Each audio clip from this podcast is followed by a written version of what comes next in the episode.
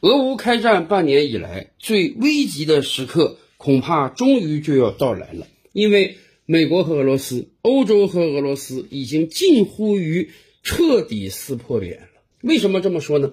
前两天这七国家宣布，他们将正式对俄罗斯出口石油进行限价。欧盟也马上表示，欧盟会和 G 七国家做同样的决定。什么叫对俄罗斯出口石油进行限价呢？说实话，这真是一个霸道无比的决定。国际上有很多国家出口石油，每一个国家把石油卖给谁，按照什么价格卖，这当然是人家自愿的呀。因为我们是一个自由市场经济。当然，每个国家在买卖石油的时候会参考当时的国际油价。你这个油价严重偏离国际油价，当然人家可以不从你这儿买，或者不卖给你，而去寻找那些更公平的价格。这太司空见惯了。然而，这期国家现在说，为了制裁俄罗斯呢，他们要对俄罗斯出口石油进行限价。说实话，你要制裁俄罗斯，干脆你不让他石油出口就算了嘛，你不买俄罗斯的石油就算了嘛。毕竟，像类似的事情在伊朗身上也发生过呀。几年之前，特朗普在位之时，美国对伊朗进行长臂管辖，一夕之间啊，使得伊朗出口石油变为了以往的十分之一。美国做得到啊。然而，今天由于俄罗斯出口石油体量太大，所以美西方担心，如果禁止俄罗斯的石油出口呢，那会造成全球石油供应不足，继而石油价格飙升。所以他们想了貌似两全其美的一招，那就是一方面允许俄罗斯石油继续出口，另一方面呢限价，不许你卖的那么贵。国际石油价格一百美元一桶的时候，我们可能把你这个限价定为五十美元一桶，不让你俄罗斯赚那么多钱，可以再发动战争。可问题是，俄罗斯方面马上就表示啊，凭什么石油由你来定价？凭什么你定这个价，你画这个道，人家俄罗斯就得跟着？人家完全可以不遵从啊！与此同时，不但不遵从欧美国家给俄罗斯出口石油定价，俄罗斯马上还发起了反制的措施。怎么反制呢？北溪一号彻底停掉了。在过往一个多月的时间里，很多人就担心俄罗斯几次三番的对北溪二号进行整修，有没有可能有一天干脆就一丝气儿都不供了？毕竟，北溪一号过去一个月的供气只是设计产能的百分之二十。很显然，俄罗斯意识到了北溪一号不单是一个输气管线，更是一件武器。很显然，现在就是这件武器起作用的时候了。你们不是霸道的要给俄罗斯出口石油定价吗？干脆俄罗斯说，我的天然气就一点都不卖给你们了，看你们如何扛过这个寒冷的冬天。美欧之间，这基本算是彻底撕破脸皮了。当然，欧洲似乎啊对俄罗斯的断气行为早有防范，他们甚至觉得他们已经做好了充足的准备。即便俄罗斯高官今天讲，在欧洲、美国对俄罗斯的制裁全部撤销之前，北溪一号再也不供气了，他们似乎也不担心、不害怕。为什么？因为似乎整个欧洲已经完成了对天然气的储备。上个月欧盟开会的时候，欧盟要求欧洲各国啊，在十一月一日之前完成对天然气百分之八十的储备。现在消息传来，提前两个月啊，到今年九月一号的时候。欧洲各国就已经完成了百分之八十的天然气储备，而且这个数字还在攀升。德国大概已经完成了百分之八十五的能源储备，波兰甚至已经完成了百分之百的天然气储备。也就是说，再过一两个月，当寒冷的冬季真正到来之前，整个欧洲将存储非常足够的天然气，所以他们有了底气和俄罗斯叫板。那么，很多朋友们有疑问了。在过往的几个月呀，北溪一号的供气一直只是设计产能的百分之二十到百分之四十，也就是说，俄罗斯有意的大大减少了对整个欧洲的供气。可是为什么欧洲各国的天然气存储上升的如此之快呢？甚至能提前两个月完成既定目标呢？原因很简单，欧洲各国他舍得花钱呀。俄罗斯固然拥有着数之不尽、用之不完的能源，但问题是，确实从全球范围来看啊，不止俄罗斯一家有天然气。比如说，美国页岩油革命成功之后，美国就有大把的天然气。对于美国人而言啊，长久以来，他们很犯愁的一件事就是，国际油价怎么这么低呀？国际油价在两年之前低到了四十美元左右一桶，已经到了页岩油的开采成本。换句话讲，如果国际油价一直这么低的话呢？那对不起，美国页岩油革命白成功了。花同样的钱在国际市场上，大把的石油都能买得到，何必再去开采呢？所以，如果要让美国真正吃到页岩油革命成功的甜头，国际能源价格它必须得升。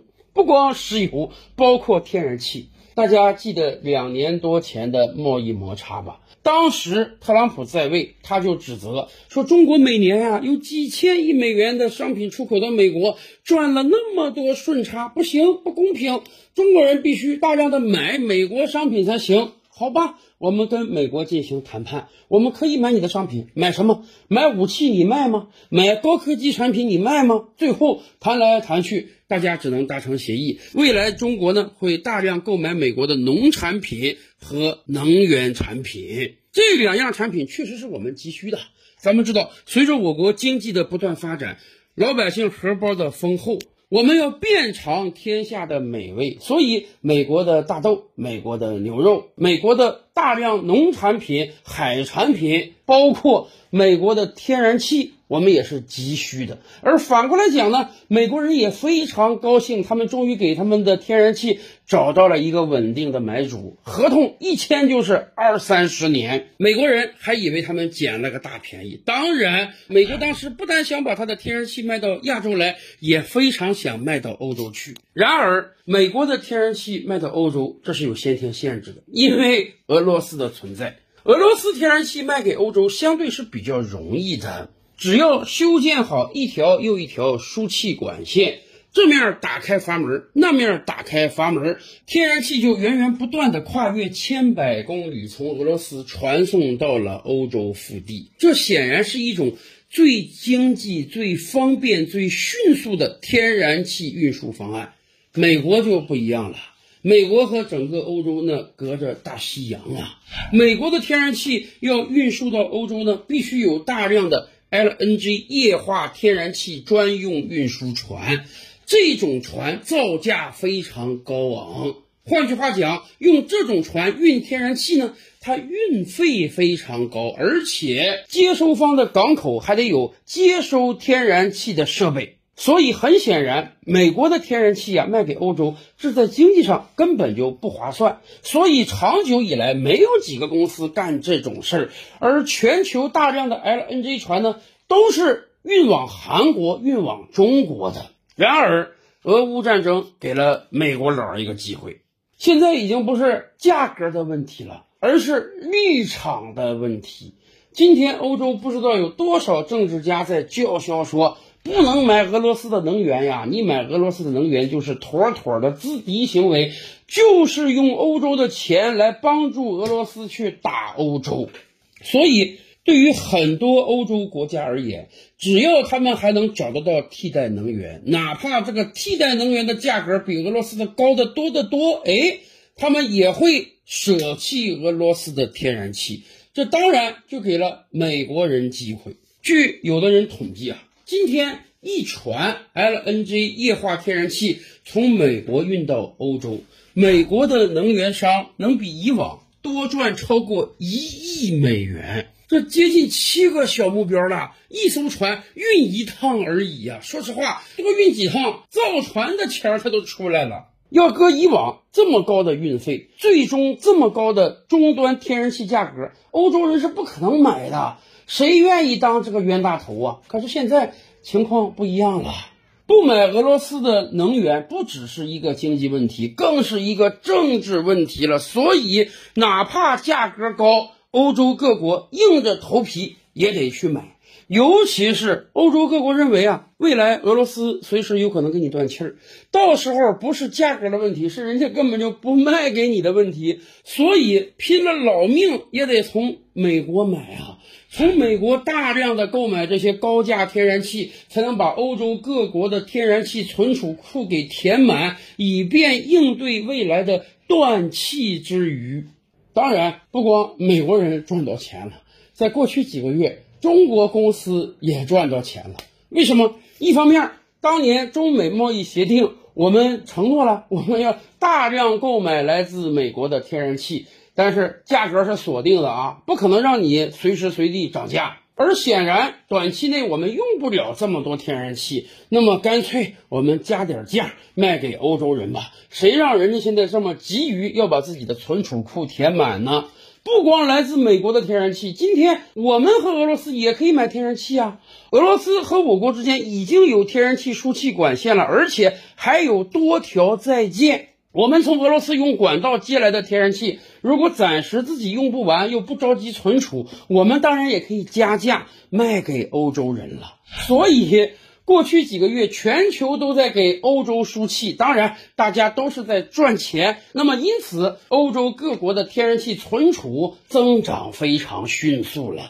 只是苦了欧洲老百姓了，因为欧洲很多国家是用天然气来发电的，所以在过去几个月，欧洲有些国家电价竟然上涨了十倍之多。没办法，你要疯狂存储，甭管多少钱你都得买，那你当然这个电价会飙升了。当然，这其中最开心的恐怕就是美国人了，他们终于为自己的天然气找到了一个长期稳定的销售路径。很显然，在未来几年，欧洲各国会大大减少来自俄罗斯的天然气，而花大头钱去买美国的。然而，很显然，这中间啊。还有一个问题，就是欧洲各国能不能彻底摆脱对俄罗斯的能源依赖？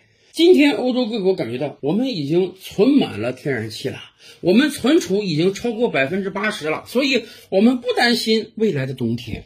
但是早就有相关专家指出啊，如果俄罗斯彻底对欧洲各国停气，那么即便你百分之百的存储也。顶多能撑两个半月左右，也就是说危机还在。哪怕你存储足够，但如果彻底和俄罗斯翻脸，这个冬天欧洲也是很难度过的。当然，也有人说没关系，美国可以加大对欧洲的能源供给。欧洲各国手里有足够的存储，美国在不断的从全球征集 LNG 液化天然气专用船，那么大量的天然气从美国运到欧洲，可以弥补缺少了俄罗斯天然气带来的不足，有可能欧洲还是能度过这个寒冷的冬天的。